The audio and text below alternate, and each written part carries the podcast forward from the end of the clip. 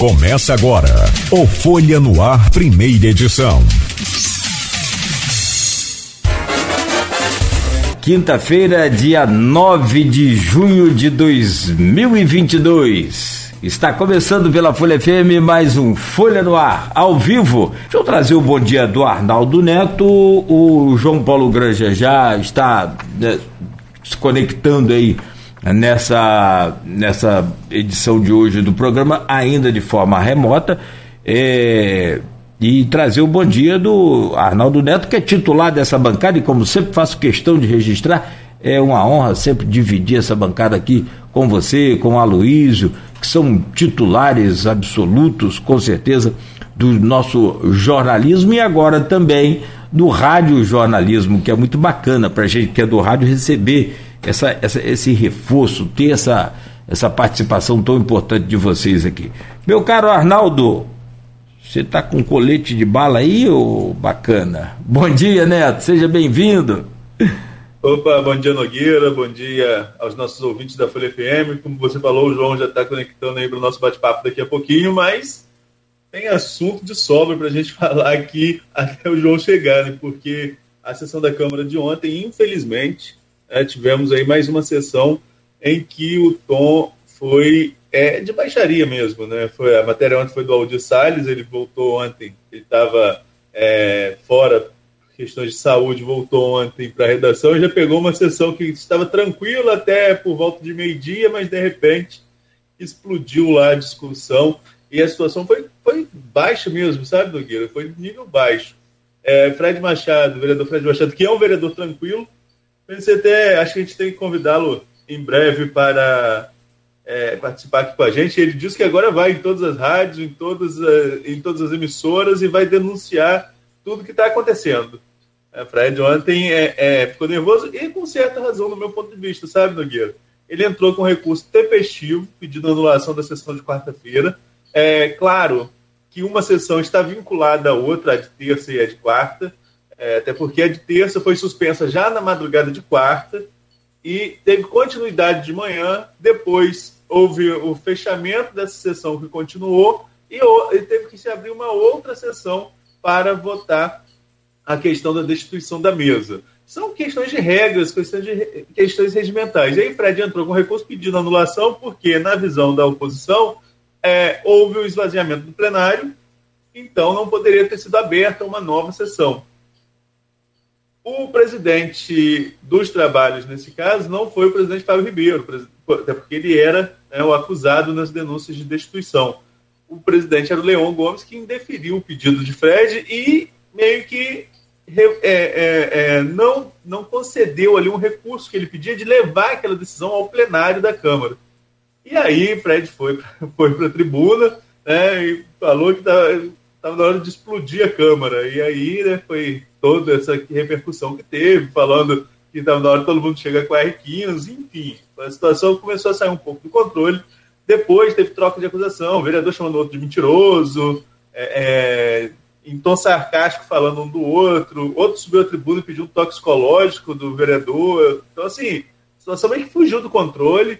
A situação é realmente é inegável que a Câmara virou um barril de pólvora, né? Então, qualquer faísca, você já tem aí uma infelizmente, uma explosão. E isso a gente fala, é ruim para a cidade, mas aqui, vou ser muito sincero a você, Nogueira, você tem uns 10 anos que eu acompanho Câmara, não em campos, mas de maneira geral, né? e olha que eu acompanhei Câmara na Câmara de São João da Barra na época do G5, não estou falando de uma época de tranquilidade, não, uma época bem complicada, né? em que a Câmara de São João da Barra tinha, é, ganhava inclusive noticiário nacional com a agressão de um vereador contra outro. Então, assim, tem um, pouquinho, tem um pouquinho de tempo que a gente acompanha isso.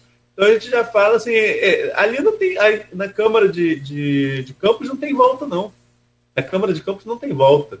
A situação já fugiu do controle e não tem volta, ainda mais porque os vereadores são vereadores de posição e vereadores que têm apoios fortes tanto de um lado quanto do outro. Você tem de um lado um grupo que está vinculado ao Rodrigo Bacelar e do outro lado um grupo que está vinculado ao Vladimir Garotinho, ao clã Garotinho. Então, assim, você tem, tem, são dois grupos políticos de enfrentamento, dois grupos fortes, né, e que ali as pessoas já marcaram sua posição. A gente volta a falar, o muro está muito mais baixo do lado dos, do, do lado da passada dos garotinhos para Bacelar, sim. A gente vê isso claramente nos bastidores, a gente ouve isso claramente. Mas é, é, até mesmo para quem estiver cocheando alambrado aí agora, a expressão que até Fred usou aqui no programa uma vez, na época ainda do governo Rafael Diniz, é, mas até quem está cocheando alambrado não, tem ainda como pular nesse momento que pode ficar muito ruim para a imagem da pessoa, porque os grupos são muito fortes, tanto de um lado quanto de outro.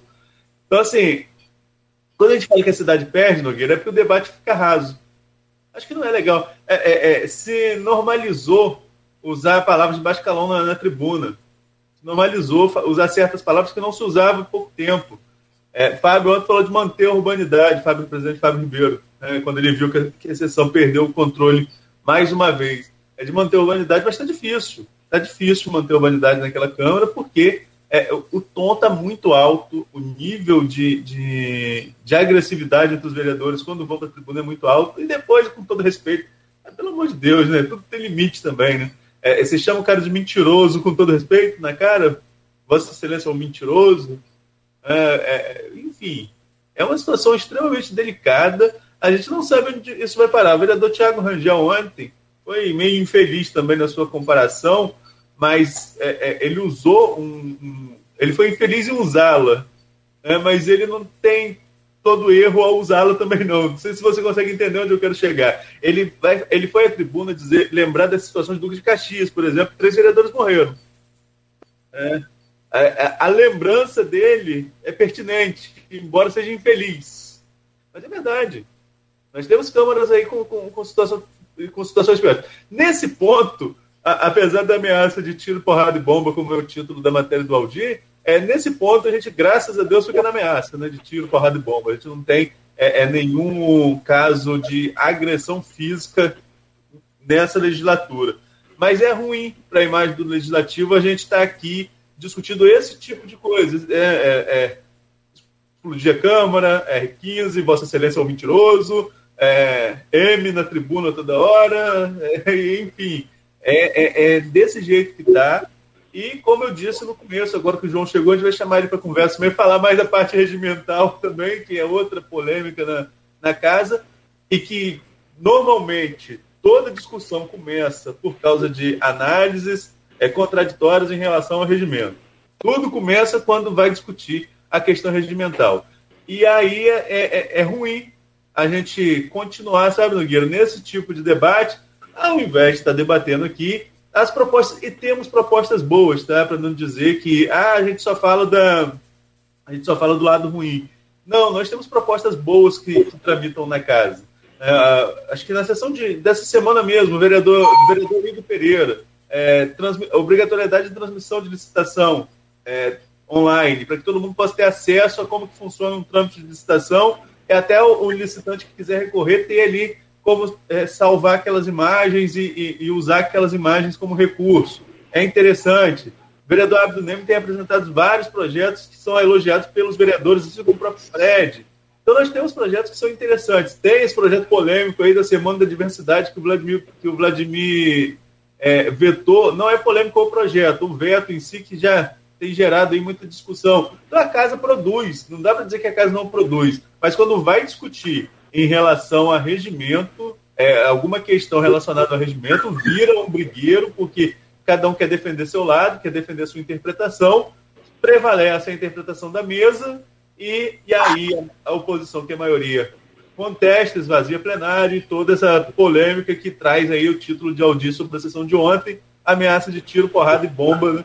ameaça até de explodir a Câmara, como foi não ameaça, né? Mas é, é um desabafo, digamos assim, do prédio que tá, vai acabar explodindo, vai acabar explodindo aí a situação e aí todo mundo pega como um gancho porque chama atenção o vereador falar isso, né, Nogueira? Ah, sim, Arnaldo. Olha, eu só quero registrar aqui um, um pensamento meu, a, a, que aliás não é meu, né? Ideia, é, é, o, é a realidade. A democracia, ela não é fácil. Ninguém disse que democracia é fácil para ninguém.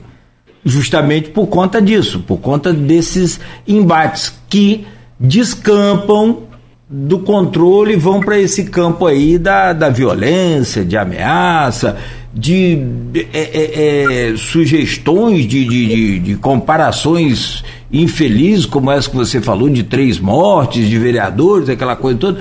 Então, assim, é, não é fácil, mas a democracia ela é feita com muito suor, com muita luta e com muito debate e embate no campo das ideias.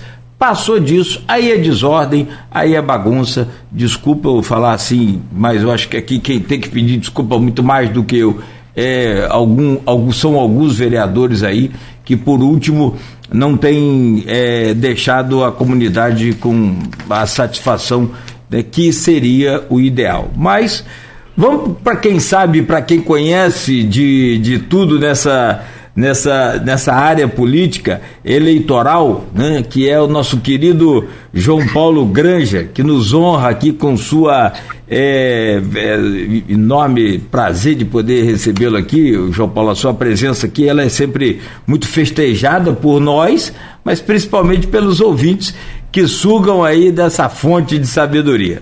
Seja bem-vindo, bom dia, meu caro doutor João Paulo. Bom dia, Claudinho. Bom dia, Arnaldo. Um prazer imenso. Eu nem sei já quantas vezes é, compareci ao programa, talvez eu seja aí o recordista. Isso daí é a prova do, do, carinho que temos um pelo outro, admiração recíproca e, e, essas conversas que nós sempre temos aqui, que sempre são interessantes e é, auspiciosas para aqueles que ouvem, né? auxiliam demais no, no dia a dia, nessas questões para poder elucidar todo esse brigueiro, não apenas na Câmara de Campos, mas também em cenário nacional e estadual. Então, muito me honra e fico embevecido de ser sempre chamado, ser sempre lembrado, conte sempre comigo. É. E, de fato, hum.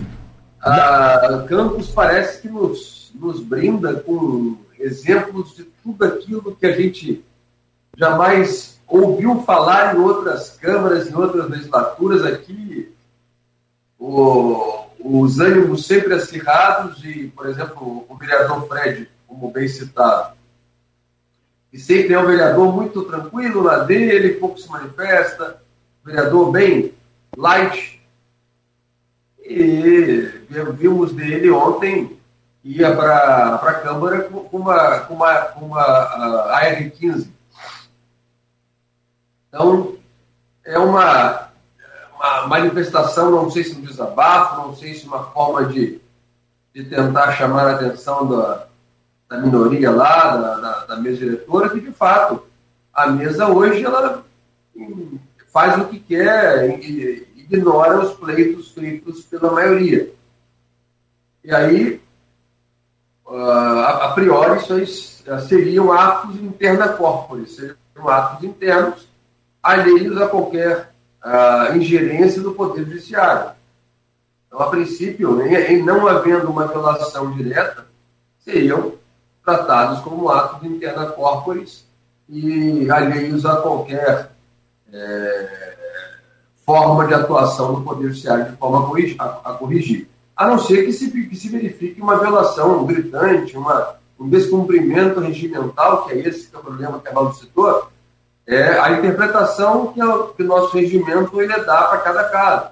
E, obviamente, como toda lei, ele tem brechas, ele tem margem interpretativa. Então, o regimento, infelizmente, assim, não tem como ter, ser uma lei é, pronta e é, fora de qualquer risco, qualquer problema.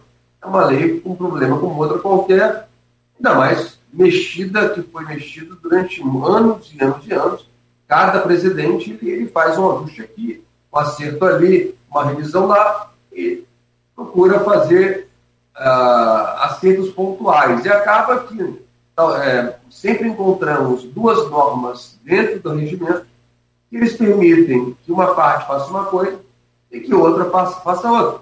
Quer dizer, não tem uma norma clara, explícita e, e, e com consequências. Olha, o rito correto é esse, não admite outra interpretação. Então, é isso daí que de fato também dificulta. Isso daí é uma, uma, uma válvula de escape muito grande para a mesa, mesa diretora, que acaba, logicamente, interpretando conforme seu, seu, seu, seu bel prazer. Olha, João, eu vou. Antes de você chegar, eu estava falando que eu peguei câmera ali, não ainda com o repórter, com o repórter um pouquinho depois, a Câmara de São João na época do G5, ali em 2011.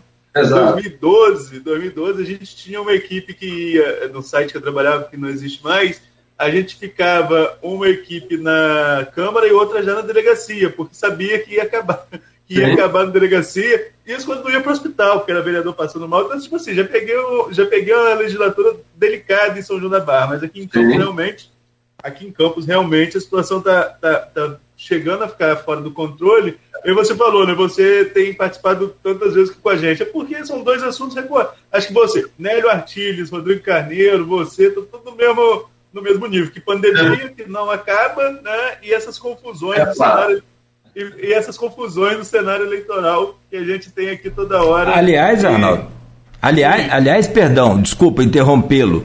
O meu caro João Paulo, você é um atleta, eu sei muito bem disso. É, mas depois da sexta vez, que é na terceira vez, o senhor pediu música. Agora, na, na, sexta vez, quem pede somos nós. Doutor Nélio já tocou gaita aqui.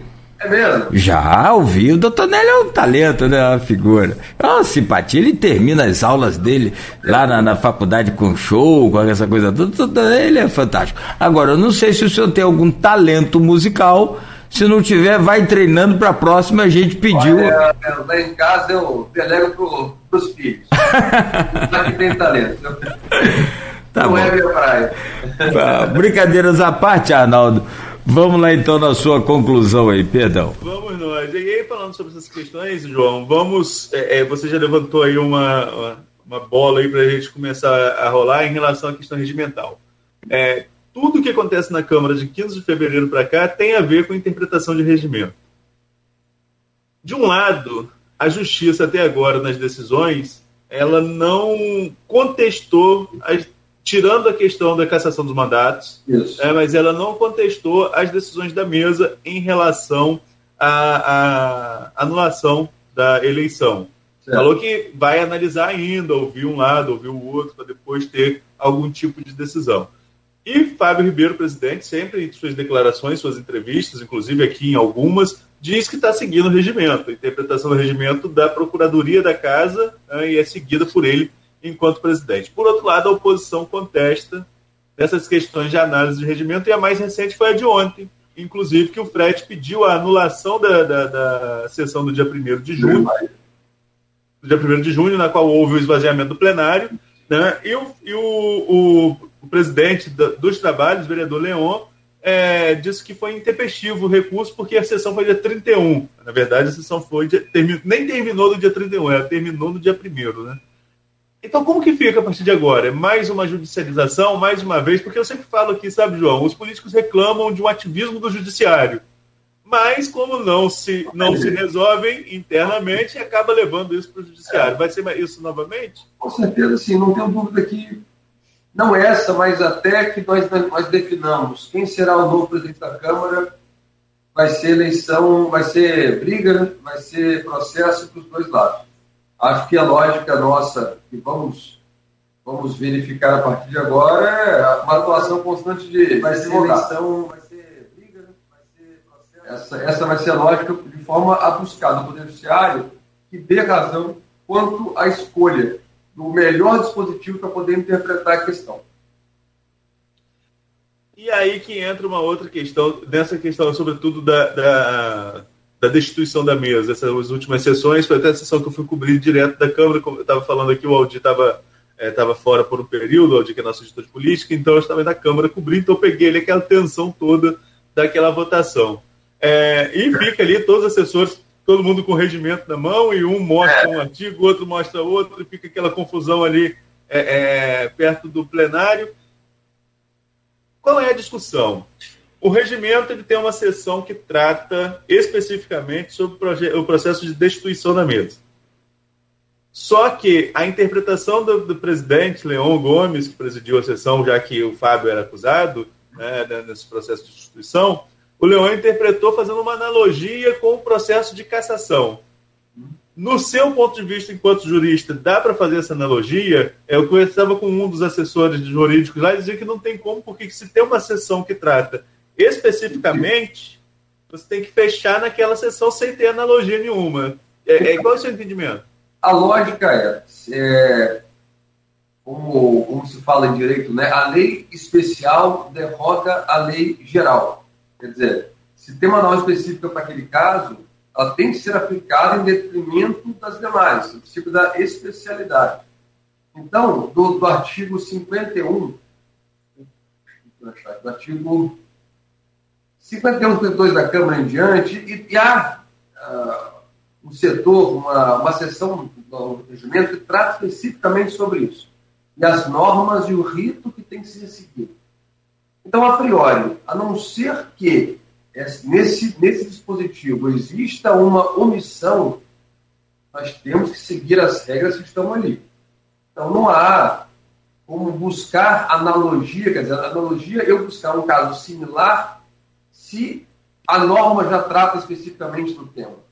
Então, não, não existe, não tem isso. Isso aí é, é, é buscar jeitinho, buscar consertar, buscando é, coincidir a interpretação com o interesse envolvido.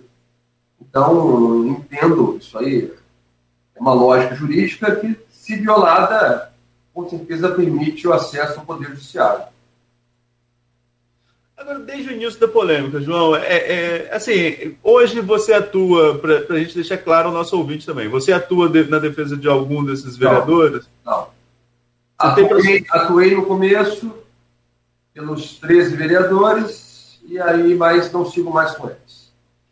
Certo. É, é, como você atuou lá no começo, é, qual é a contestação ali? Não cabe aquela. Inter... É, em relação à votação, no seu ponto de vista, realmente foi ferido o regimento? O voto do Nildo não foi colhido? Mas, enfim, se não foi, qual seria o procedimento, no seu ponto de vista, a ser tomado a partir daí? Se não foi, não. Vamos deixar claro. Não foi nominalmente. Não foi. É, mas, é, é embora ele tenha no início da sessão declarado expressamente seu voto, orientando a bancada a votar em, em Marquinhos, é, quando ele, ele não veio a ser chamado para poder externar seu voto. Aí você pergunta, erro, né, culpa da, do, daquele, da, do, do secretário que estava ali, ou má fé? como forma de tentar forjar alguma, alguma falsidade, alguma, algum vício. Não, não sabemos. Mas fato é que é, ele não foi chamado, e isso daí vem sendo explorado como sendo o vício causador do, do problema. E até ponderando com o Marquinhos, ainda que Nildo não houvesse votado, a princípio estaria eleito Marquinhos, porque no confronto entre os dois, ele teve mais votos que o que Fábio nas eleições de 2020. Então, a princípio, confrontando o, a bagagem de votos, diante do empate, estaria eleito aquele que teve mais votos nas eleições. Porém, o que que alegam, o que que Fábio alega? Rapaz, olha, em tese, em tese, em tese, Nildo poderia ter votado em mim. Então não teria empate. Então o voto de Nildo, por mais que ele tivesse dito, tivesse orientado a base antes do início da votação, a, a como deveriam fazer, como, deveriam votar em Marquinhos, nada impediria, em tese, que durante a votação ele votasse em, em Fábio. E aí, solução para isso, qual seria? Se, você, se fôssemos seguir a lógica do regimento, qual seria a lógica? Então, nós temos dúvida. Existe uma ferramenta prevista no regimento por meio da qual nós podemos fazer uma recontagem dos votos.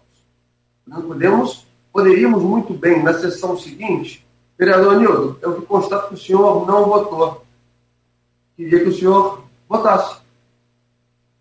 E aí sim nós saberíamos o voto dele e expurgaríamos qualquer dúvida acerca do tema. Mas, infelizmente, assim não entenderam, até porque sabiam que o voto do Nildo era a favor do Marquinhos, e se assim fosse feito, sacramentaria a derrota na situação. Mas não faltou também essa pegada da própria oposição de pedir a recontagem dos votos na sessão, não? Não faltou uma orientação ali para que na hora. É, é, eu acho que, salvo melhor juízo, o Fábio chegou a citar isso no, na sua defesa no processo de destituição. Ele mesmo citou que a oposição, em momento nenhum, pediu naquela sessão a recontagem dos votos. Não faltou ali, porque tipo, a gente falar, bota na conta de Nildo, que Nildo não lembrou na hora que não foi chamado para votar. É difícil. Os nervos ali estavam todos à flor da pele, foi uma sessão tensa, né, com aquela virada de voto do vereador Maicon Cruz, que mudou ali o panorama da eleição. Então, é, no jogo jogado, estava todo mundo com adrenalina lá em cima.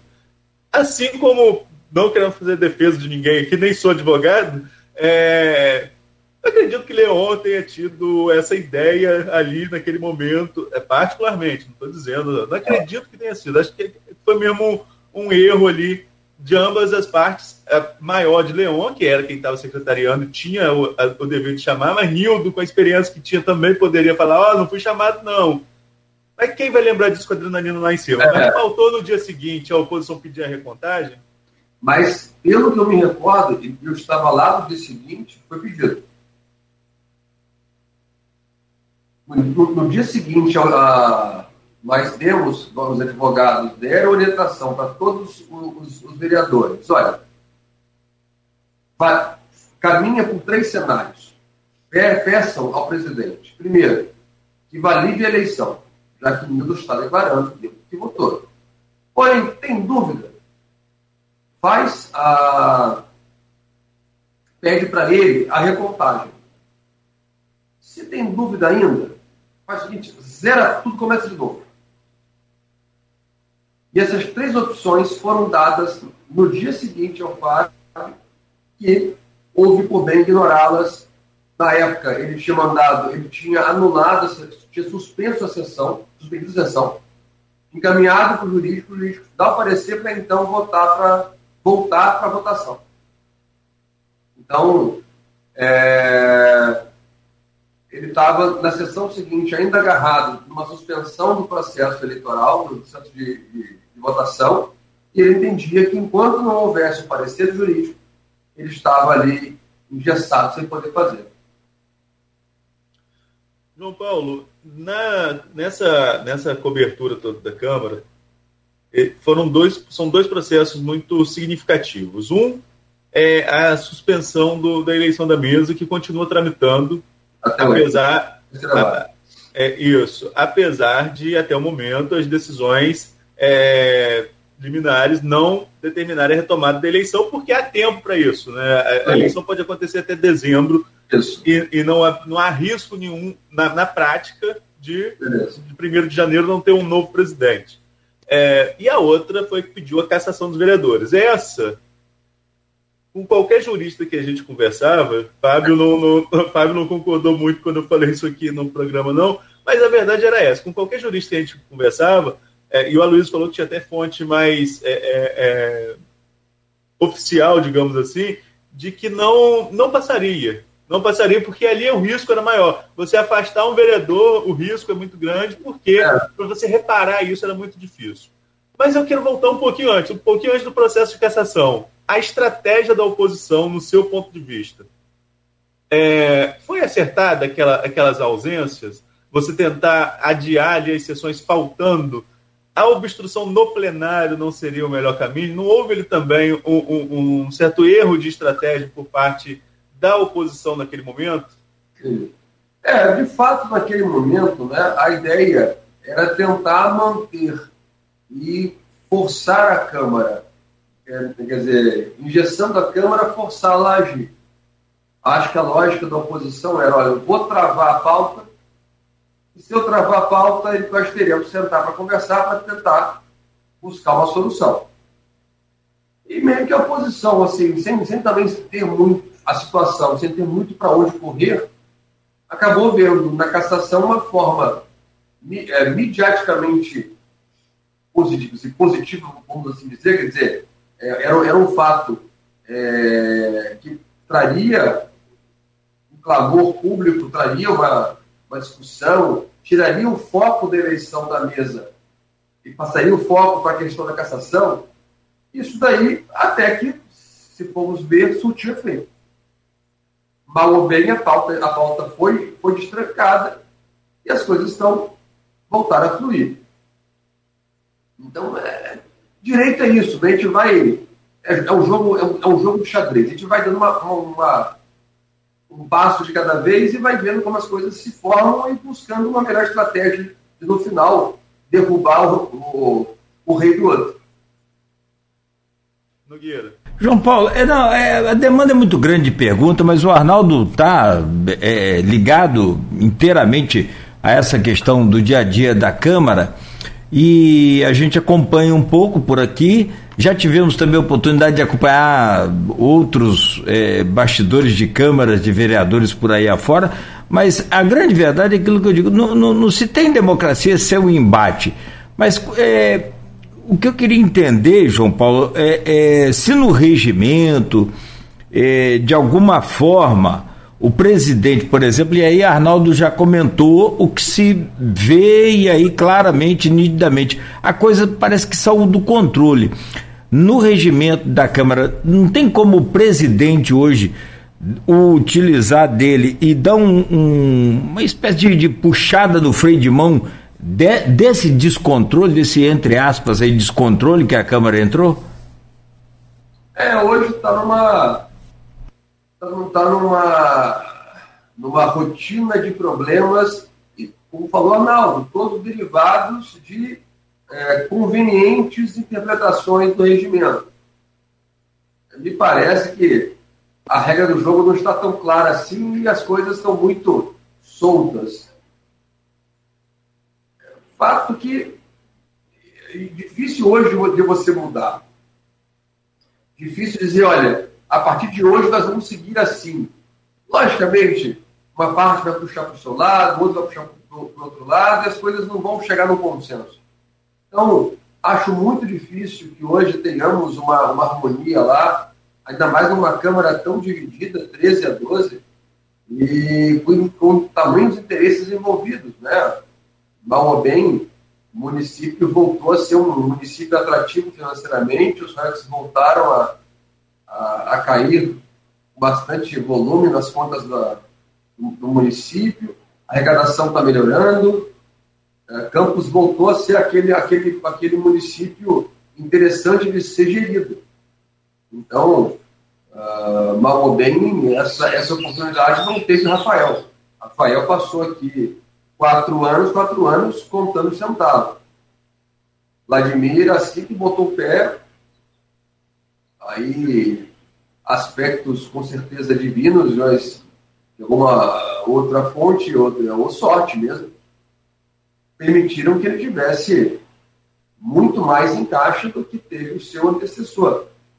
É, pelo, pelo que estava lendo aqui, só em maio foram 220 milhões de reais. Então, é, você, fica, você fica indagando se se, se, se, o, se o bom marinheiro, o bom marinheiro é aquele que, que conduz a embarcação de forma correta, aquele que tem sempre o vento a favor. Então, e aí, nesse, nesse, nesse mote, nesse cenário, a Câmara ganhou papel fundamental. Porque ele não tem como governar sem Câmara. Sem Câmara, ele não passa orçamento. Sem Câmara, ele não passa nada.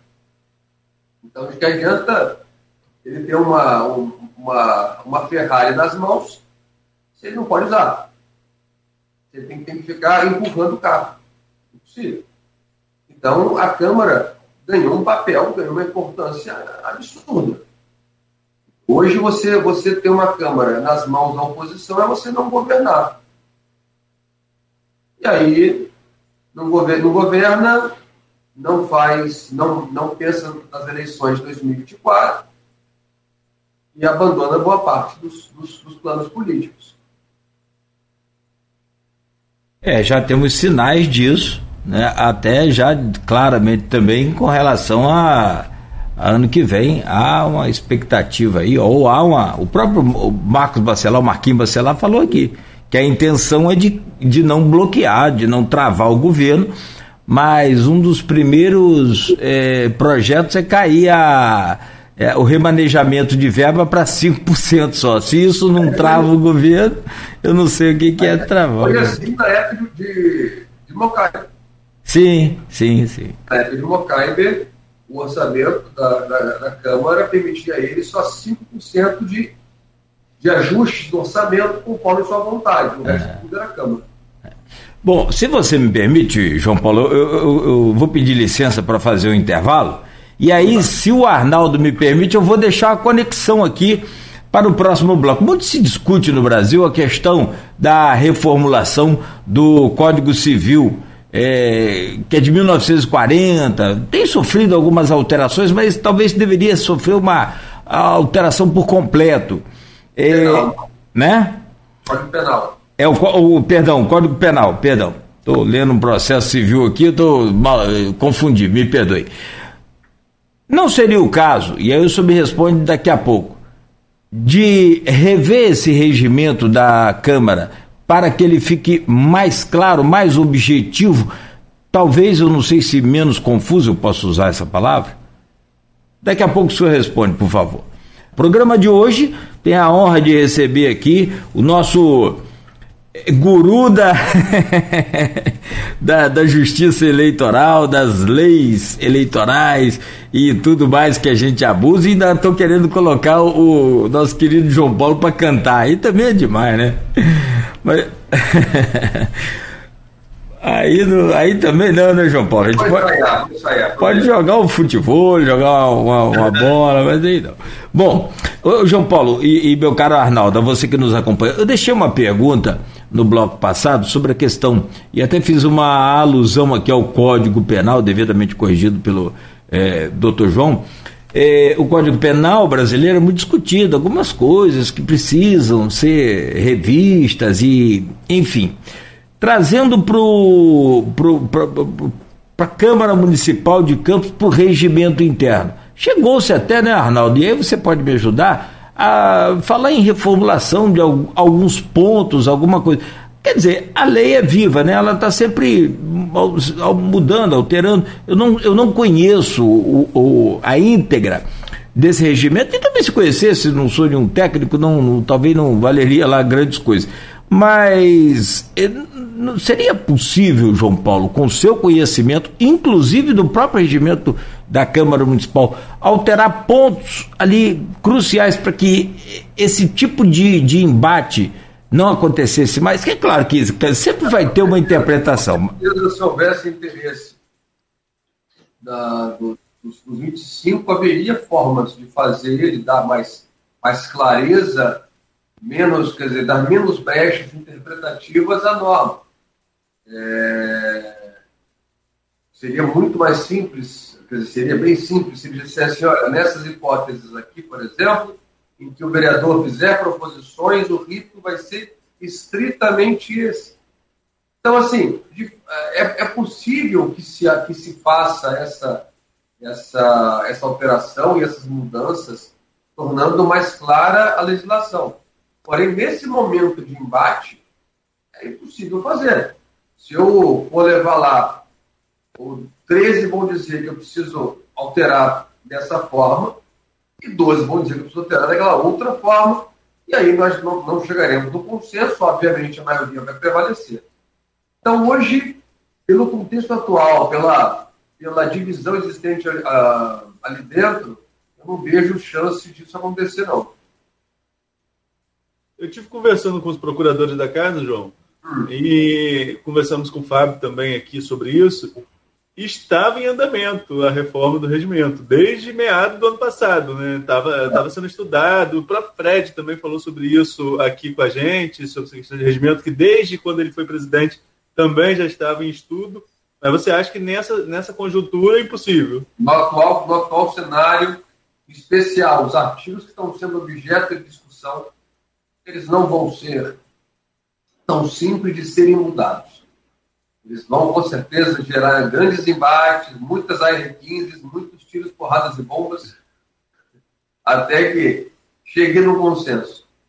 Agora, é, é, essa questão regimental não é só aqui que tem essa discussão, né? É, toda, em toda casa legislativa isso acontece. São Barra, nós vimos lá, era o brigueiro regimental e era processo, e conseguia eliminar, tombava em agravo. São da Barra foi, foi meio que uma escola para essas questões regimentais, né? Com certeza, com certeza. E até para pegar esse gancho então para São João, é, aqui na Câmara de Campos, quando a, a base tem, é, entrou com recurso para anular a eleição da mesa, ela foi, foram duas pegadas, né? Uma era a questão, a, a que passou do, do, voto do Nildo, o não voto do Nildo, né, melhor dizendo, e a outra era do Juninho Virgílio com a questão da publicidade, o que é até um contrassenso, um membro é. da mesa entrar é, com recurso... Alegado violação da publicidade se ele estava lá, né? Se ele fazia parte da própria mesa. Bem, essa não passou nem mesmo pela questão interna. Em São João da Barra, em São João da Barra, a base governista que perdeu a mesa também, a base tenta anular a eleição com, com, com esse fundamento da falta de publicidade. Você acha que tem pegada ainda no jurídico essa questão? Ou, eu, cheguei, eu, eu, cheguei até, até a ver essa questão da Câmara de São da Barra. Houve lá a convocação, só me engano, de um dia para o outro, mas o detalhe é que todos foram. É, existe uma, uma, uma, uma, máxima também uh, jurídica, de origem francesa, que diz o seguinte: pas de nullité sans. Quer dizer, não há nulidade sem prejuízo. Então, essa que é a lógica. Se os caras tinham, é, entendiam haver um vício, eles precisam provar naquilo que o vício lhe prejudicou como forma de obter a nulidade. Então, essa que é a lógica do direito. Não basta eu, eu, eu ser vítima de um vício. Eu preciso provar que aquilo me foi prejudicial. Mas, tá, não houve citação, mas ele foi, em tese, supriu a citação. Su, uh, supriu o vício. Por exemplo, é, é a mesma lógica de processo civil. Se o réu não é citado, mas contesta, não há vício. Se, se há um ato processual, se, a parte fica sem advogado, mas o juiz nomeia para ele um defensor que faz uma defesa brilhante, está suprido. Então, assim, em, direito só existe nulidade se provar que a pessoa teve um prejuízo. Nesse caso, nesses dois casos, não há que se falar.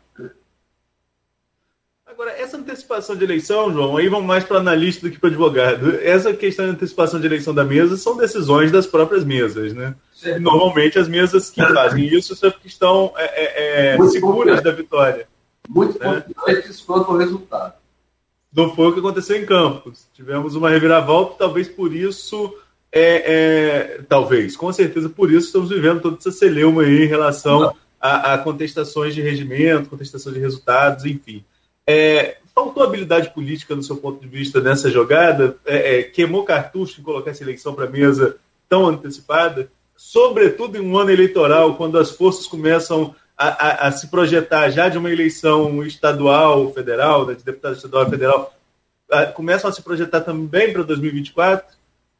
Então, você, uh, com certeza, um erro de estratégia, tanto em Campos quanto em São João da Barra, quanto em outras tantas câmaras aí que a, a mesa, antevendo um resultado, startou o processo de, de eleição depois se deparou com um resultado totalmente diverso daquele que estava esperando. Então, com certeza, erro de estratégia grosseiro, imperdoável, indesculpável, que não tem como você contornar. Ah, isso daí nós vimos, por exemplo, vimos com, o Marquinhos e vimos também, por exemplo, com o seu Marcos lá atrás. Quando o seu Marcos foi eleito presidente da, da, Câmara, é, governador, o, o, o prefeito Mocai, na época, e fez uma, uma, de uma forma se construindo uma aliança e a mesa encampou e foi. Então, assim, é conflitos de estratégias e aquela melhor estruturada, melhor montada vence. E embora data máxima venha, se há um culpado aí, em tese, seria o Fábio. Mas também, é, é, você lembra, eu não, eu não acompanhei o período de Mocaibe aqui. É, é, não lembro do Mocaibe prefeito, não, não acompanhava o noticiário de campos com tanta frequência. Mas eu sempre falo que questão de peso e contrapeso de força política. Campos já teve dois governadores, os pais, do, os pais do atual prefeito. Mas por ser governadores, eles não poderiam, eh, chefes de executivo, né, eles não poderiam botar a cara na reta de uma briga política porque se queimariam institucionalmente. Era o governador brigando com a cidade. Embora tem gente que diz que aconteceu na época de Arnaldo, também não, não, não acompanhei. Agora, o contrapeso que o Rodrigo tem enquanto deputado e com a, a, força que tem de ter sido secretário de governo, não queima o governador.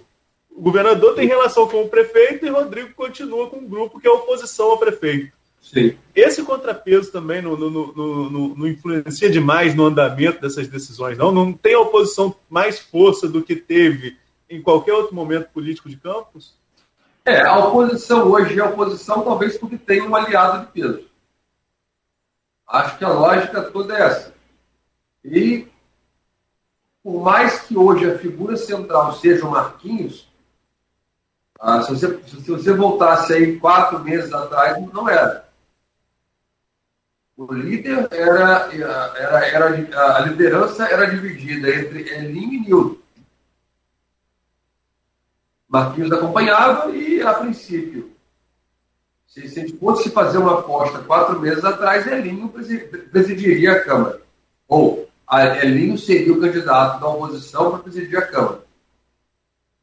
Nildo concorrendo com ele. Então, assim, mal ou bem, o desgaste foi todo em cima desses dois. Marquinhos meio, meio que ficou de lado. E na hora H foi o nome mais leve, pelo menos foi isso que eu entendi, eu vou interpretar, para ser indicado para ser vereador. Né?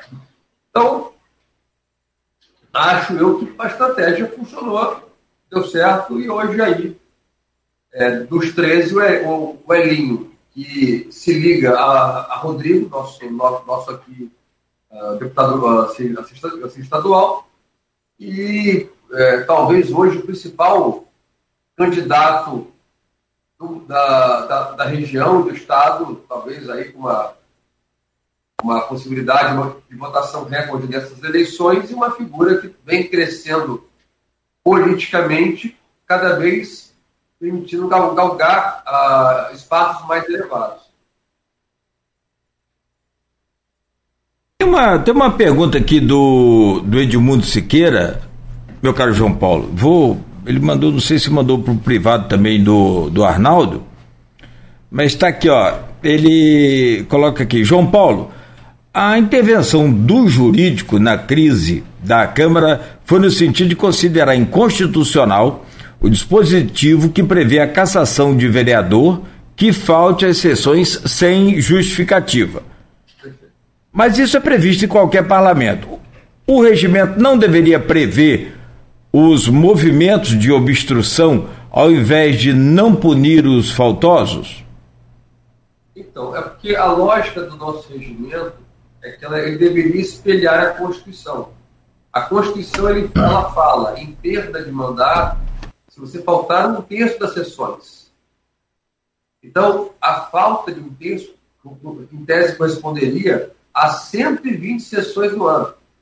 Foi esse mesmo caso, por exemplo, que estava discutindo com, com, com, o deputado federal Daniel Silveira, porque ele, ele foi, ele, ele em tese, foi condenado, ele, ah, desculpa, ele foi condenado, depois anistiado, é, e estavam dizendo se ele, se ele iria perder ou não o mandato. E aí a discussão era, mas com certeza ele irá perder, já que ele preso, ele vai, vai perder 120 sessões da, do, da Câmara, e aí ele uh, irá, irá sim perder o mandato. Então a lógica é essa. E aí por isso que, me engano, uh, doutor, doutor Rodrigo ah, ele fez essa, essa interpretação do regimento conforme a Constituição. Quer dizer, seguindo como, como, como modelo, como base, a Constituição. Só tem uma questão aqui, eu levantei a semana, acho que para fechar, Arnaldo, essa coisa da, da Câmara, aí você também fica à vontade, claro. É, eu acompanhei durante muitos anos, a, eu fui repórter setorista, né? É, repórter de campo, de, de futebol. Era, eu cobri o americano, depois seleção brasileira, e aí aquela coisa toda. Na época do saudoso Caixa d'Água, nosso querido Caixa d'Água, que faz muita falta para o futebol campista, até para o Goitacás queira ou não acreditar em mim. É, eu, e ali tem o seguinte: até hoje existe isso. Nas federações esportivas, é, qualquer clube de futebol, por exemplo, estou citando da, da Federação do Rio, que entra e ingressa com algum recurso na justiça comum, um processo qualquer na justiça comum, contra a federação, contra o MAB, ele é automaticamente suspenso e até posteriormente excluído daquele campeonato, da federação, punições mais severas. O que o senhor pensa sobre essa coisa? E aí eu, eu tento trazer, fazendo um paralelo aí, para o campo é, da Câmara Municipal. No esporte, a briga jurídica, vamos dizer assim, fica no esporte. Tem o Tribunal Desportivo. Na Câmara, a briga jurídica não deveria ficar só na Câmara, ao invés de contar com é, essa judicialização que não, não vejo nada que impeça isso, mas também não, não, não, é que seja ilegal, é meio que complicado, não? Se tivesse um tribunal próprio lá deles, talvez, né? Tivesse um, um juiz do camarário, sei lá, lá, alguma coisa que ficasse distrito às câmaras. Mas aí não, tem, não tendo que sobra o judiciário. Ele tem que interpretar e corrigir, sanar, coibir essa dos abusos. Aí é, é o que sobra. João, agora vamos, vamos, entrar um pouquinho no judiciário também, parte do nosso período eleitoral. Tem pergunta do grupo aqui em um assunto que é polêmico e que é recente. Deixa Olá. eu só acionar aqui o grupo aqui para a gente. É, e é recente e vai ter repercussão, claro, nessa próxima eleição, uma eleição que Vamos falar sobre polarização lá na frente, mas é uma eleição que promete ser muito acirrada e judicializada ah, também, né? Já temos aí várias, é, vários processos em relação a, a, postura de artistas, muitas Sim. coisas que já estão acontecendo. Aí, aí. é uma coisa assim, esse, essa é uma mudança, até já, já vimos discutido, essa possibilidade de fazer shows para angariar assim, recursos. Mas antes, vamos para essa polêmica mais recente aqui. Quem traz a pergunta é o Arthur Guzmão. Ele coloca o seguinte: qual a posição do ilustre. Oi, desculpa. Pessoa esplêndida, isso daí é. Ele coloca aqui: qual a posição do ilustre causídico corintiano sobre a cassação do deputado Francisquini? O STF acertou em punir as fake news? Arnaldo, eu vim pensando nisso. Essa, ontem eu estava tava assistindo a. Aliás, anteontem, assistindo o julgamento do, do, do STF, da segunda turma. E eu, eu, eu, eu, eu temo demais a censura. Eu, eu temo, temo demais o limite entre censura e entre abuso. Eu fico, eu fico muito, muito receoso para saber, poxa, olha, criticar o processo eleitoral eu tenho como. Mas, e a minha opinião, se eu, se eu de fato estiver convicto, e se, se de fato houver erros ali que permitam a crítica, eu, eu, eu acho melhor a, a liberdade de expressão do que ela ser tolhida conforme o discurso e a, o enfoque que você der. Logicamente, os excessos vão ser punidos, ofensas, xingamentos, isso tem que ser punido.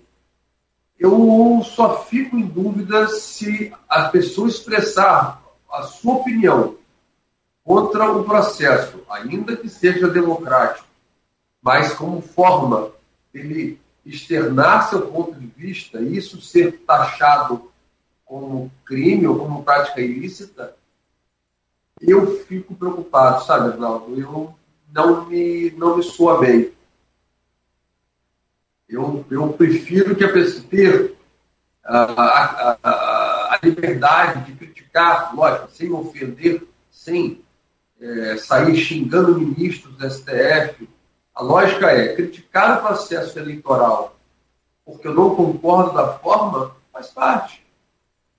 Nós só evoluímos através da crítica. Nós só evoluímos através de é, busca de algo melhor.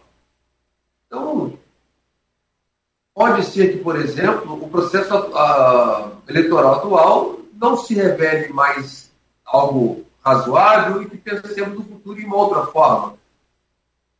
Mas eu fico muito preocupado, porque hoje é o processo eleitoral, amanhã vão pensar, então eu não posso mais criticar o governo. Não, aí você não posso criticar o processo, não posso o governo. Aí não posso o governo, não posso outra coisa. E vão, vão aumentando o número de vedações à crítica e acaba, mal ou bem, virando censura. Então eu tenho muito medo de, de criar exceções, porque exceções acabam virando regra, entendeu? Arnaldo, você me permite detalhar um pouquinho mais esse caso do, do Francisquini, por favor? Só para a gente é, discutir, porque o, o, que João Paulo falou também é, é, é, sim muito preocupante. Você pode dar o direito de. E nós brigamos essa semana, foi o dia é, é, da, da, liberdade de imprensa, né? Que é outro, outro, outra situação muito complicada também. Nunca se teve essa liberdade tão bem que ameaçada, nunca se teve tanta agressão a repórteres aí, tanto, não é, o João Paulo, tanto física quanto verbal. A agressão verbal também é psicologicamente um prejuízo. Então, assim, é, esse, caso do Francisquini, se vocês me permitem, é, é, eu acompanhava também essa cobertura aí, não do, do, do, do, tribunal, mas pela, pelo jornalismo, pela TV, e teve uma comentarista, Natuzanelli, ela lembrou qual foi a fake news desse Francisquini, que foi em 2018, ele, foi, ele é ex-delegado, inclusive, e, a, e agora é ex-deputado.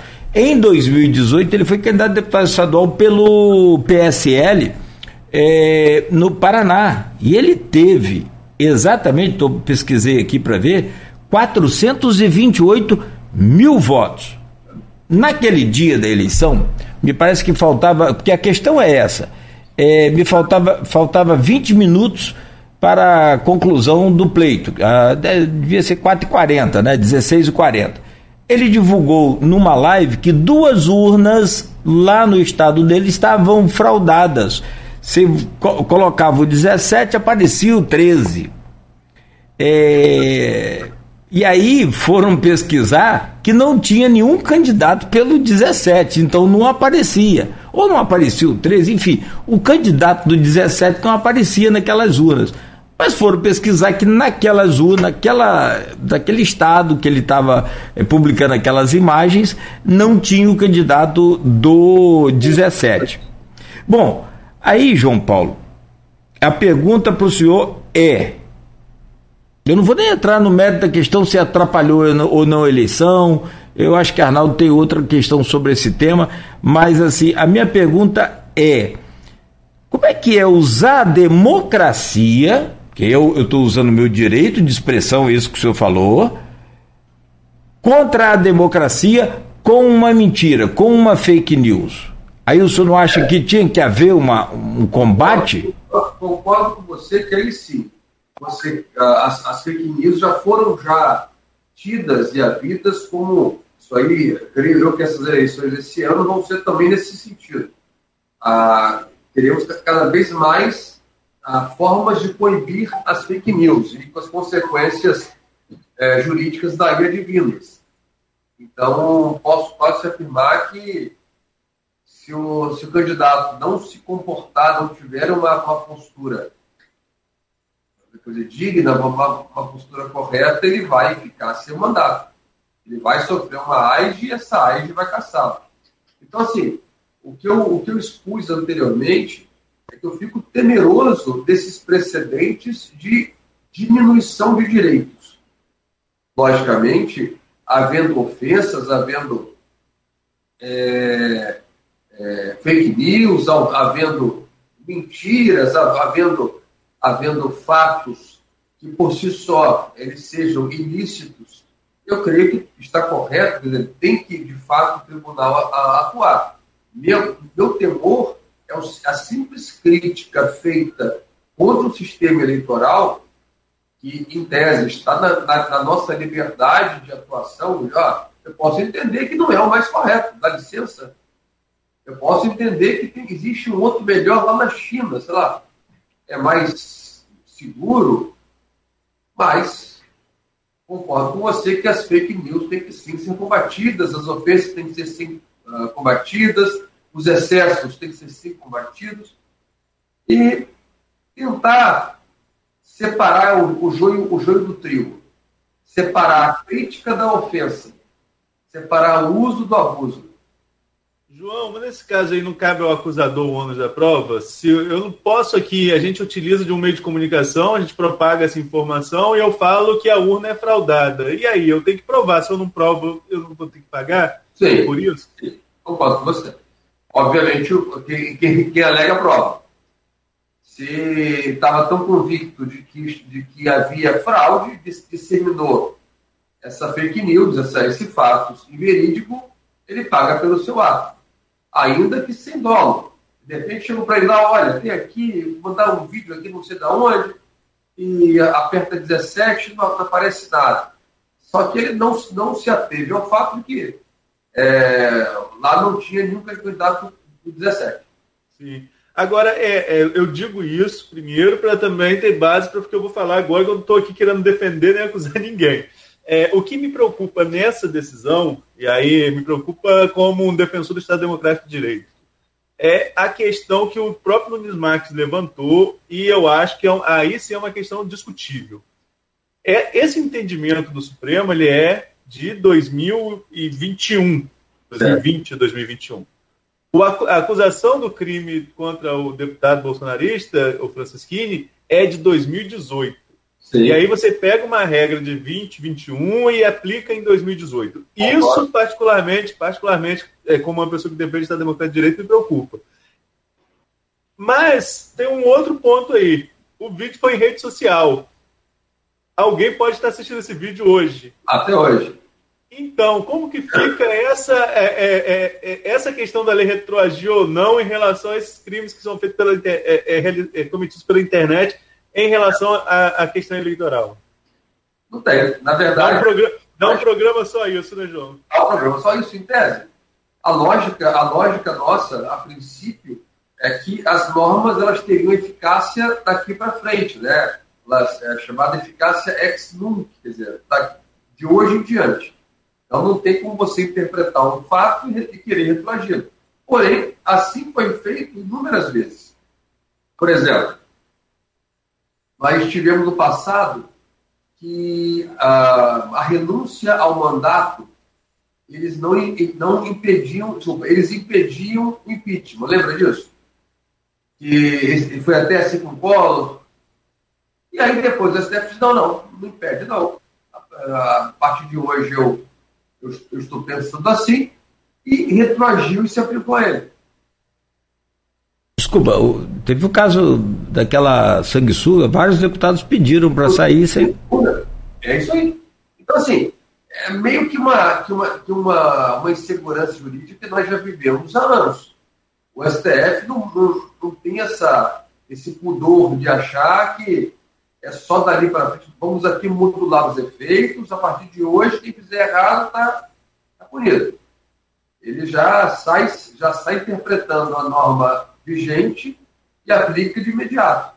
Então, já é uma meio que uma, uma rotina que a gente tá, já está acostumada a viver. Paulo, sim, é, pois é, são 8h29, a gente precisa fazer um, um novo intervalo. E é, vamos pegar também, claro, uma impressão sua quanto às eleições estaduais, sobre essa questão toda de desse tabuleiro, uma análise aí dessas peças todas, até como é, não só como jurista, mas também como é, um formador de opinião. O senhor que colabora de forma assim é, essencial nas nossas coberturas aqui das eleições, sempre, né? Já tivemos casos aqui que o senhor atuou de forma fantástica, né? Me lembro aqui.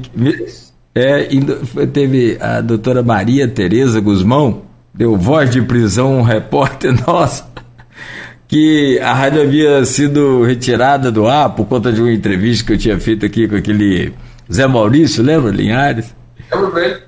E o senhor, com menos de meia hora, conseguiu, duas horas, uma hora e pouco, conseguiu também fazer a reversão do caso e tal. Enfim, é, nós temos uma, uma, uma, uma, uma estrada muito longa dessas coberturas de eleição. Agora, eu estou desconfiado que esse ano também, mesmo que seja para governador, que é uma eleição um pouco mais fria, né, do que aquela para prefeito, acho que vamos ter uma eleição. Essa, essa vai ser animada. Animada, né? Estão surgindo novos candidatos. Ah, então, quando, quando, aumenta, quando aumenta a disputa, a gente tem mais emoção, um negócio mais animado. Também no âmbito. No âmbito é, Senado já está já tá meio que definido, né? Eu não sei se, se o André Cirilo vai ter condição de enfrentar o Romário. Hoje o Romário está meio que isolado eu, eu tenho minhas dúvidas quando o é. botar o bloco na rua pelo poder de articulação, mas. Não, é, é concordo com você. Mas a, a distância está grande. É. Há, é, é, há quem, os três filhos. Há quem aposte, e aí não estou falando de, de eleitor que é apaixonado por político, eu estou falando de é, é, é, analistas políticos também, assim como o senhor faz aqui com a gente, de que o, o presidente da LERJ hoje, o siciliano, ele, mal comparando, vai ser um Witzel aí nessa eleição para o Senado. É. Há quem aposte nisso. Eu confesso que andei vendo umas reuniões aí do, do, do próprio é, deputado siciliano. Sinceramente, teve uma em Magé que, meu Deus do céu, é. parecia astro pop. Muito, muito bem articulado, muito bem. Vamos aguardar. Mas tem uma coisa também que a gente vai conversar no próximo bloco, né, já fazendo um gancho. Tem um peso, a eleição presidencial ela vai, ela vai interferir em todos os estados. Agora, no Rio de Janeiro, parece que vai ser muito, muito influenciado, a, a eleição vai ser muito influenciada pela questão nacional. Tanto pelo fato de ter, ter ser candidato do PL, ter candidato do PT, o é. Bolsonaro está ligado aqui, Lula vai fazer campanha aqui, enfim, mas isso a gente conversa no próximo bloco. Perfeito. Bom, 8 horas e 33 minutos em Campos, hoje com João Paulo Granja, advogado com vastíssima experiência nessa área eleitoral, comentando conosco aqui, dando uma, uma palha do que vai, uma palhinha, né, do que vai, pode ser essas eleições aí. Vamos aguardar para ver. Já tem uma, uma, série de estratégias dos presidenciáveis tra, traçada aí com a Polícia Federal, no sentido de manter a segurança dos candidatos. Há uma preocupação muito grande com essa animosidade toda, essa polarização toda que nós nem falamos assim tão, tão claramente, tão, né? Podemos falar sobre isso. Enfim, e você que vai participando aí conosco nas redes sociais, interagindo, a gente está acompanhando aqui também. Assim que encaixar, a gente coloca também a, su a sua posição, a sua pergunta aqui. Programa de hoje com oferecimento de Proteus, Unimed Campos, Laboratórios Plínio Bacelar, agora com Plínio Bacelar Vacina. Contamos com a presença sempre muito, muito importante do nosso querido João Paulo Granja falando sobre eleições 2022. Eita, já pensou? Daqui a pouco nós vamos estar aquele domingão, aqueles domingões aqui, né? Se é que vai ter segundo turno. Quer dizer, dessa polarização, pesquisa é, é, é no Rio, né, João Paulo? A coisa aqui está bem. É, com certeza. É, com certeza. Dá para projetar isso já, né? Agora, eu estava tava até lendo ontem, nem estava me antevendo. Garotinho também agora é candidato a, ao Estado, governo? Sim, sim, sim. Sim, já, já. Isso deve ter o quê? Aliás, ele anunciou isso aqui no, na, na entrevista que ele deu no ano passado, outubro do ano passado. O Arnaldo estava com a gente, né, Arnaldo? O Aloysio Abreu Barbosa. E ele falou: Ó, vou colocar meu nome em dia, porque tem aquelas pendências judiciais né? E havia até os que duvidavam, parece que ele colocou e se lançou aí. Primeiro o partido autorizou ele a, anunciar que é o Bivar, né? Anunciou que era autorizou a anunciar que ele era dia 18 de maio.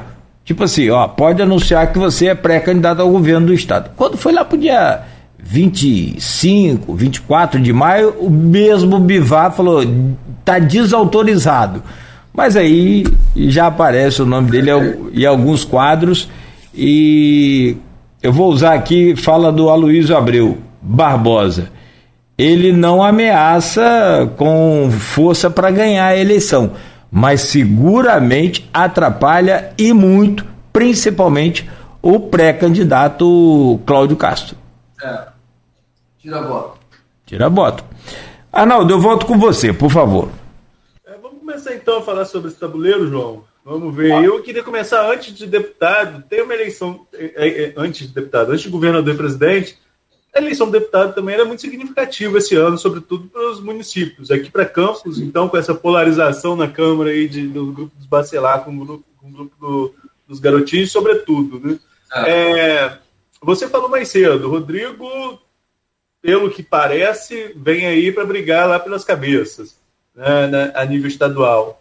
Mas aqui em Campos, o próprio grupo político dele tem uma projeção alta, matéria nossa do final de abril, de chegar a 30 mil votos, que é muita coisa. Enquanto o grupo do prefeito estima chegar a 40 mil votos com os dois principais candidatos, embora tenham outros candidatos aí também. É, como que você projeta esse confronto de grupos aqui, nessa eleição a deputado? Isso vai subir o tom da campanha também? A campanha vai ficar um pouco mais quente do que normalmente é para deputado devido a essa polarização dos grupos na Câmara? Então, aqui meio que é, nós, nós já temos os players já, já expondo suas pré-candidaturas, nós temos, de fato, é, não, não apenas aqueles ligados ao nosso município, e agora se somou o Bruninho, que fez ontem a sua lançou sua pré-candidatura, nós temos também, talvez, as principais representantes é, também de municípios vizinhos ou pessoas de, do, do, do, do, alto escalão de municípios vizinhos também tentando uma cadeira, seja nível estadual, seja, seja nível federal. Temos aí o Frederico Barbosa Lemos como candidato espelhando a, o, o, bom desempenho de Francimar em São Francisco. Temos é, Carla Machado tentando uma, uma, uma, uma cadeira na Câmara. Então, assim, temos muitos players ainda se definindo e acho eu que teremos uma disputa bem interessante. Será uma, uma eleição animada, muita gente concorrendo até para poder suprir a, o vão deixado pelas, pelos dois deputados que nos, nós perdemos nas últimas eleições. Então, uh, sem João, aí nós temos que ver para onde vão seus votos. Então, aí fica, fica, aquela, fica aquela lacuna e você precisa preencher. Até para que o município tenha sua representatividade na LERJ, na Câmara, da, da, da forma como sempre teve. É bem verdade que esse ano, por exemplo, nós não teremos o Vladimir na federal, já que aqui, já que aqui é prefeito. Então, essa, essa, essa, essa, essa transmissão de votos, essa, essa busca desses votos é, que estão aí perdidos é que está em jogo. E mal ou bem nós temos um município que uh, talvez é, tem condição de fazer dois, três ou até mais candidatos para a LEG e no mínimo um aí para a Câmara. Então é. E, mas mais assim, pensando agora na análise política, creio eu que a importância de Rodrigo hoje para o município, creio eu que o município que o que Rodrigo, pelo papel que ele tem hoje no governo, ele tem uma uma, uma grande assim, condição de coordenar os votos, como também tem o Vladimir, como também tem hoje o Francimar, o Frederico, como tem hoje Carla, pelo tudo, toda, toda a bagagem que ela conquistou. Então, é, teremos aí uma disputa bem interessante e acho que só nós temos a ganhar. Agora, esse número alto de pré-candidatos é uma questão também que é muito debatida. Né? Campos, na última eleição, chegou a fazer quatro deputados estaduais. Ah, o Norte Fluminense, como um todo, fez sete. Norte e Noroeste, contando com Jair ali também é, é, em Itaperuna. Isso. E agora nós temos um número grande de pré-candidatos. Você citou aí a Carla Machado, Frederico, é, Rodrigo Bacelar, Bruno Dauaire, que são pré-candidatos naturais, que são deputados. Uh, tem o Bruno, que lança hoje a pré-candidatura é. que você citou, né, junto com o Eduardo Paes, Bruno Viana. É, na própria Câmara, Tiago Thiago Rangel, Pastor Marcos Elias, Juninho Virgílio, enfim, e a lista não para de crescer, né? Tem outros nomes fora esses nomes que são mais institucionais, digamos assim, né? Que têm mandatos é, é, de alguma forma ou estão vinculados diretamente a quem os tem. É, isso não, não, pode gerar uma divisão muito grande de votos e acabar por diminuir a representatividade da região? É possível. Ah, tem Clarissa, né? é, é, Clarissa não é bem da região, Clarissa é mais da, é do Rio, né? Eu acho que a, a, a, a bagagem dela de voto é, é baixada. Mas, concordo contigo, também da região. Tem. Então, assim, de fato, hoje, para você ser eleito deputado eh, estadual, você precisa, no mínimo, aí, entre 25 e 30 mil votos. Se a gente pensar numa, numa eleição assim, no mínimo, 25 a 30 mil. 25, 25 a 30 mil. Tem que ser um trabalhozinho que não, não pode só se limitar a campos, não. O certo é, quer dizer, o, o que a estratégia que tem, tem sido vista é você se ligar ao deputado federal, se ligar ao senador, e esse sim ser, na região, o puxador de votos. E, quer dizer, é conseguir, por exemplo, é, junto ao, ao, ao federal, bom, que ele, ele, ele, você aqui dê voto a ele na região norte e noroeste fluminense, e ele dê voto na, capital, ele dê voto na Baixada. Então, essas alianças também que vão definir, porque pensando em 25, 30 mil votos por candidato e com, essa, com esse volume grande que nós teremos, Campos por si só não vai não. E para deputado federal, se me, me permite aqui, nós temos pré-candidatos, como o. Se eu esquecer aqui, vocês me ajudem aí, por favor. Caio Viana. Caio. Marcelo Mérida. Marcelo. Seria, seria um candidato. Tinha o garotinho, mas ele foi lá pro Bivar e falou aqui, ó, eu sou pré-candidato a governador ou nada. Aliás, a, a, a, coluna ponto final do jornal Folha da Manhã a, é, é, adiantou essa, essa fala aí um dia antes de acontecer. Tem a Natália Soares, que teve, o meu caro doutor João Paulo, se você se lembra bem, a a quinta votação para é, prefeita de Campos. Teve um desempenho cons, considerado, né? O senhor analisava isso, né? Foi uma, Muito bom. uma de, de votação e ela, até nas redes sociais, era sempre. É, tudo dela viralizava. Não é? Então, tem ela como pré-candidata a deputada federal e ainda é, que é. Carla hoje é estadual ou federal? Estadual. Estadual. Então, então falei besteira. Então é estadual. Estadual. Tá. Aí vem é, Marcão Gomes, que foi deputado junto com Vladimir. É, de fora tem o, e que são naturais de Campos, né, ou que é natural de Campos, o Felício ah. Laterça. Hã? Laterça. Laterça. Cristino Áureo, que é natural daqui, trabalhou no Banco do Brasil e que é. tem e que tem boa votação aqui. Como é que você analisa, pelo menos essas peças e talvez outras que estejam aí na disputa, a gente não sabe, queiram me perdoar. Mas pode mandar o. o... a própria Clarissa Nogueira, nessa conjuntura, pode tentar uma reeleição na Câmara Federal e tem o Chico D'Angelo também, que tem. Sim, sim, sim. É verdade. Obrigado, Arnaldo. Obrigado, obrigado. É, a Clarissa até já declarou que tem intenção de. Tinha, a intenção dela era ser deputada estadual para ficar mais próximo da família, criança, essa coisa toda. Aliás, nós vamos tirar essas dúvidas em breve com ela aqui ao vivo também. Mas sim, doutor, por favor nessa conjuntura aí que o senhor vê de polarização e a importância de um é, pré-candidato a presidente desse, como Bolsonaro, como Lula, num palanque desse federal aí? Então, nós temos aqui hoje ah, esses, esses, esses apadrinhamentos que você acaba linkando, como por exemplo vai ter, agora ah, a vinda de, do, do senador Romário São Francisco, como tem, tem o Áureo, o Cristino Áureo apadrinhando aqui candidatos da região. E isso, é, isso é que vai, vai formando essas alianças e vai tornando mais, mais deglutível e mais factível essas candidaturas. São muitos votos para você conquistar e, de fato, é uma, é uma campanha árdua, difícil. Eu acho, acho que talvez seja, seja mais complicado do que vereador. Né?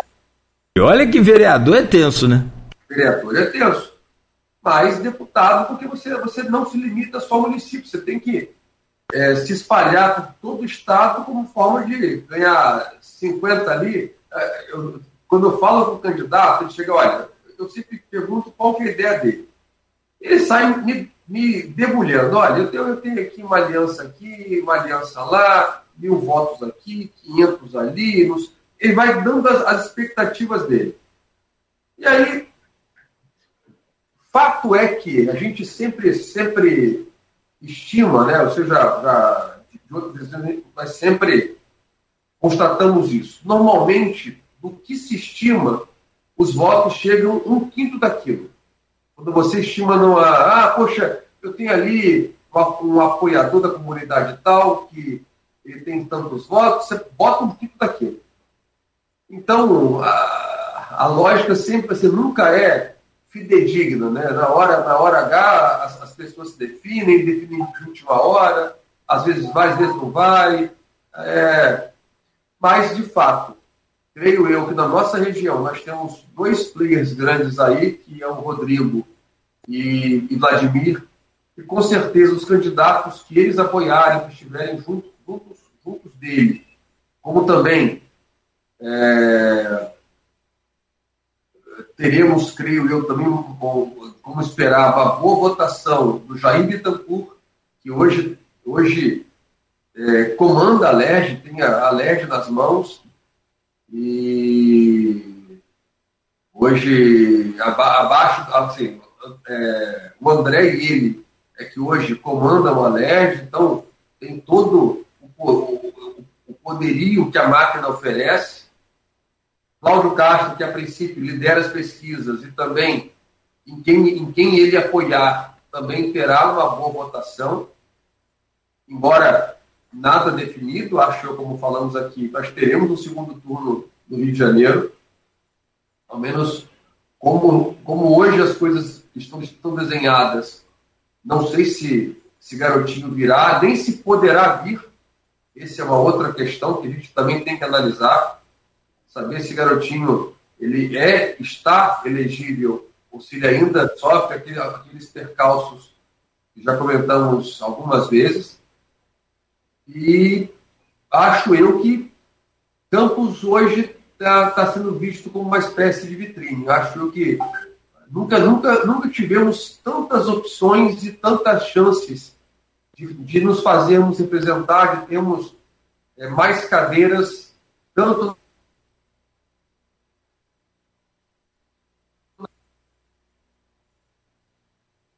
Caiu o sinal. Acho que falhou o seu sinal, João Paulo, por favor. Você... Tô sem o seu áudio aí. Tá, tá, tá ouvindo, João Paulo, a gente? É, infelizmente o áudio seu não, não tá chegando aqui. Aqui tá tudo ok, tudo, tudo legal, né? É... Parou totalmente. Você quer tentar sair e entrar de novo para a gente concluir? É o isso. Pode ser? Pode ser. É. Bom, o, o, Arnaldo, a gente vai também já partindo para o final do programa, mas análises importantes né, para um ponto de vista jurídico e também de um conhecedor da, das eleições. Em São Paulo, agora sim, ok? Voltou? Opa, perfeito. Ah, é. Faz parte. Nós nunca tivemos tantas chances de, de, de, nos fazermos representar o maior número de pessoas, de candidatos, tanto na LERJ quanto no Congresso. Era essa a mensagem que eu estava tentando passar. O Mário Filho comenta aqui, né, listando esses pré-candidatos, todos que a gente já citou, só, só incluindo aqui o ex-prefeito de, de, São Fidélis da Vila Loureiro, e, e levanta questionamento se não seria o início de um voto distrital ou inverso. O que me preocupa é isso é, esse início do voto distrital inverso com tantos candidatos e a gente não tem voto para isso, né? Tem cidade nossa aqui que não vale um bairro em número ah, de votos do que, nós, do que o Rio. Acho que nós ficaríamos diminuídos aí, mas acho que nós, nós perderíamos a importância que nós temos, sabe? Eu concordo contigo, Arnaldo. Eu uh, acho que aí ainda, ainda vale aquela regra antiga e nesses 25, 30 mil votos que necessários acaba que se faz necessário sim você sair um pouco aqui e buscar votos em outros locais. João, para a gente concluir que já são nove horas, é, vamos falar então da corrida presidencial. Vamos lá. É, no Rio, você colocou que acha que já está polarizado e segundo turno entre os primeiros colocados em todas as pesquisas, que são Cláudio Castro e Marcelo Freixo, né? Sua, Isso, sua percepção pelo que você e agora, é pelo que eu vi aí umas duas pesquisas, um garotinho é, igualado com Freixo, não sei se Garotinho é, ele está elegível ou não, se ele poderá vir ou não, mas, em tese, em sendo possível, seria uma disputa de quem iria com, com, com o Cláudio para o segundo turno. E na corrida presidencial, duas pesquisas apontam a possibilidade, do meu ponto de vista remota, de uma vitória no primeiro turno do ex-presidente Lula. Isso, Datafolha... Assim, agora, e agora a Genial Quest, né, que é. saiu ontem. E, por outro lado, todas as pesquisas também apontam que está cristalizada uma polarização e com dificuldade de uma terceira via chegar a, ao segundo turno. Qual a sua análise em relação a esses números? Você acredita em possibilidade de primeiro turno? Acha possível uma terceira via crescer? E a partir desse resultado, há quem conteste que o presidente Jair Bolsonaro não vai aceitar uma derrota nas urnas. Você acha que há espaço para isso, para não aceitar o resultado de uma eleição? Ah, não. Eu aqui me parece que aqui se desenha o que, o que aconteceu nos Estados Unidos. Me parece que a confiança é tão grande na eleição, não sei se confiança, não sei se é, coisa embudo, mas a lógica é que sim, há, eu, eu aqui lido com pessoas todo dia, e lido e ouço e e aonde eu vou, eu procuro aqui colher um pouco, entender um pouco do pensamento. E, de fato, vejo hoje o país, o, o país assim, assim, polarizado, o país dividido entre um apoio pró-Lula, um apoio uh, para o nosso ex-presidente, e um, um, apoio também é, imenso para Bolsonaro. Muitos, quer dizer, sempre com aqueles discursos de fazer, é, é, é dizer, uma contemporização dos erros, dos defeitos e é, elogiando as virtudes. É, quer dizer, fazendo ali uma vistas grossas dos desvios do PT no passado e elogiando o bom governo que foi feito, quer dizer, é, sob o aspecto econômico do país, do PT, do PT, digo, do Lula. Fazendo também uma análise é, do Bolsonaro, quer dizer, é, mostrando a, a, a, forma dele peculiar de ver a, as questões institucionais, e aí, em contrapartida, esses excessos dele, esses arrobos, essas brigas, essas críticas ao sistema eleitoral, críticas à, justiça, E até estava lendo ontem e o pedido que a equipe dele faz a ele é que ele diminua esses, esses conflitos que acabam que mais tiram do que dão voto. Que é, que, é, que é, o mesmo problema que ele enfrentou na pandemia. Que é aquele, aquele combate dele contra a vacina, contra uh, uh, o vírus em si, né? O, uh, tentando diminuir a gravidade, isso aí mais tirou do que deu voto. Então hoje, mal ou bem, nós temos os dois grupos formados e, embora me parece que nos dois grupos ainda exista aquela lógica de que, de que nós estamos com eles porque não temos nada melhor. Ainda, ainda vejo neles, assim, nos dois grupos, uma escolha entre os dois na, na ausência de, uma, de um terceiro que possa melhor representá-los. E aí, nesse contexto, agora, pelo menos estou aqui lendo no Globo de hoje, é a aliança PMDB, PSDB, é, Solidariedade também na questão da PMDB, PSDB, está faltando um. Pra, União Brasil. União, União Brasil para a escolha da Simone Tebet com o vice Tasso Gereissati. Acho um nome também interessante. Pega o vice, um cara com uma bagagem absurda e com um reduto eleitoral grande, que é o Ceará. A princípio, ajudaria a, a, a dar mais opções para a população e talvez aí não sei de quem tiraria um voto, porque, em tese, o Tasso, no Ceará, tiraria voto da esquerda, em tese. A Simone, em tese, tiraria voto da, da direita, tiraria voto de Bolsonaro. Então, talvez seja um, seja, seja um player aí que vá mexer nesse, nesse, nesse tabuleiro. E talvez as pesquisas apontem aí venham a, a sofrer alteração no futuro.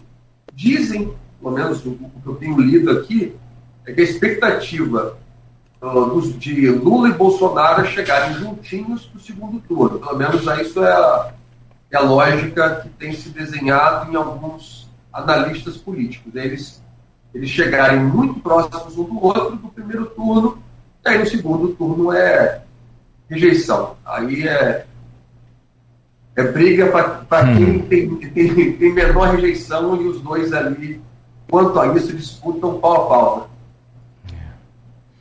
É, não é fácil essa eleição para presidente aí em primeiro turno, depois que foi é, de, da, a, modificada a lei né, em 90, 96, doutor, 94, onde poderia haver reeleição, acho que só. Foi, foi segundo mandato de Fernando Henrique. Entendeu? Em 98 Oito. a eleição 98. É. 98. 97, né? A mudança foi 97. A mudança em 97. Então, assim, é, foi o único até hoje, né? Nem Lula, ganhou, nem Lula ganhou no primeiro turno. É, a, até hoje nós não tivemos. É, então. Não tivemos eleição no primeiro turno. E numa eleição tão polarizada assim. E aí você há de convir também, só mais um detalhe aqui. Mesmo que o Bolsonaro é, tenha 30% das intenções de voto, se você colocar no grossão ali 150 milhões de eleitores, arredondando para cima, ele tem 45 milhões de votos. Então, você imagina. E é muita gente. É muita gente. Pô, Eu meu... acho que só, só teríamos uma noção uh, fidedigna do, do que vai acontecer lançando as candidaturas lá para agosto e a gente tendo uma noção de quem virá, é. as propostas, as ideias, mas ainda acho que, de repente, uma terceira via aí pode mexer consideravelmente nessa, nesse, nesse tabuleiro. Perfeito. João Paulo, você acredita que essas eleições, tendo vitória de A ou B, de Lula ou Bolsonaro, elas terminem em paz? Acho que nós teremos aquela, algo similar ao que houve lá nos Estados Unidos, com a invasão católica. Acho que em qualquer dos cenários nós teremos. É, sempre que, o país está dividido, é difícil você aceitar a derrota, né? é difícil você achar como natural a, a perda. Então, eu, eu sendo sincero, estou muito preocupado e acho que não teremos uma, uma eleição tranquila, nem uma sucessão se houver menos ainda. Se, se, houver, se houver sucessão para o Lula, eu acho que o Bolsonaro não vai aceitar tão simples assim, não. Teremos problemas, acho eu. Bom, vontade de a gente ficar até mais tarde, mas o senhor tem agenda, a gente também tem que seguir aqui, senão daqui a pouco o Cristiano já já já manda uma mensagem aqui lembrando do, do, horário. Eu quero, se bem que com o senhor ele vai pegar leve, né? Ó, é, também ele tem muito apreço pelo seu trabalho, com certeza, não é à toa que, que, você, é, que o seu escritório hoje faz parte desse grupo tão, tão importante na comunicação da região. Quase 20 anos. Quase 20, né? É. E o senhor nem tem isso tudo de idade aí de. de, de... Eu quero dar uma puxada aí. João Paulo, um grande abraço, amigo. Muito obrigado. É, fazer programa com o João Paulo, né, Arnaldo? É o mesmo que jogar bola na área para cano do Fluminense. É, ai, ai. Não. Bom, eu poderia citar Romário, mas ele é pré-candidato e o pessoal vai não. Eu ia, eu ia aqui citar Jô. Jô, Jô, muito bom, muito bom. Arnaldo iria citar Gabigol. Situação também complicada. Mas eu. Ó, as coisas mudam, hein? As, é... coisas são cíclicas. Como diria Milton Leite, né? que fase. Que fase, meu Deus do céu.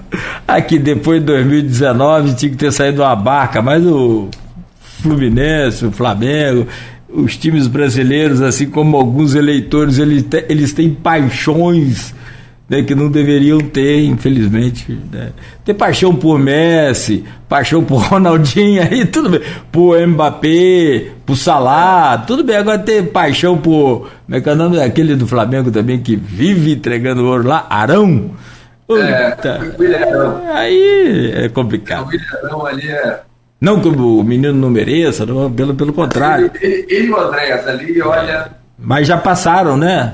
Confessa qualquer coisa. Apertou, confessa. Eu tenho certeza. Nem aperta tanto. Às vezes até sozinho ele se entrega. confessa espontaneamente. Né? Então, fazer programa com o senhor é assim, é sempre muito bom, muito agradável, muito, muito, muito, muito produtivo e a gente toma esse conhecimento para justamente também tecer aqui os nossos comentários né, de forma é, embasada naquilo que de fato é verdade e é o correto. João Paulo, um grande abraço, nosso carinho sempre, nossa gratidão, um bom dia. Muito obrigado. Arnaldo? Contem sempre comigo aí, precisando, ou aqui a, o, o, clima aqui esquentando aqui na, na Câmara, contem comigo que podemos aí tentar é, elucidar, tentar contribuir de alguma forma. Perfeito. Arnaldo. Agradecer, agradecer, Nogueira, você, o João, nossos ouvintes que estão com a gente até agora e até uma próxima, né? Vamos ver se amanhã. Acho que amanhã não, mas até uma próxima aí, se Deus quiser. Talvez já na próxima semana. Então a gente, a gente conversa no decorrer do dia, assim como anuncio o entrevistado também no decorrer do dia da edição de amanhã. João, mais uma vez, muito obrigado. Arnaldo, prazer imenso, Claudinho, prazer imenso, pode sempre comigo. Saudações alvinegras, mas a, a, a, alvinegra da minha parte é aqui do americano. Ah, sim. Que aí eu não sei se você é. Mas lá em.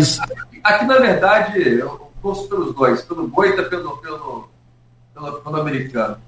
Aqui, quando eu era pequeno, eu ia ao, ao jogo dos dois. Era quarta-feira, eu ia no, no, no, no Ari e lá no. e domingo, uh, Godofredo Pinto. Godofredo Cruz, é. Cruz. Cruz. É, o Godofredão. Muito bom. É, muito bom. Bom gosto. Ó, um grande abraço mais uma vez. Um abraço de toda a equipe aí do escritório do senhor. Muito obrigado. obrigado. Valeu, João Paulo. A você que nos acompanhou aqui também, bom dia. Arnaldo Neto, bom dia. Muito obrigado. Você que fica aí com a gente na Folha FM, continue ligado, estaremos juntos até o meio-dia aqui com muita música e informação e segue aí uma programação sempre de altíssima qualidade. Arnaldo, grande abraço mais uma vez, obrigado.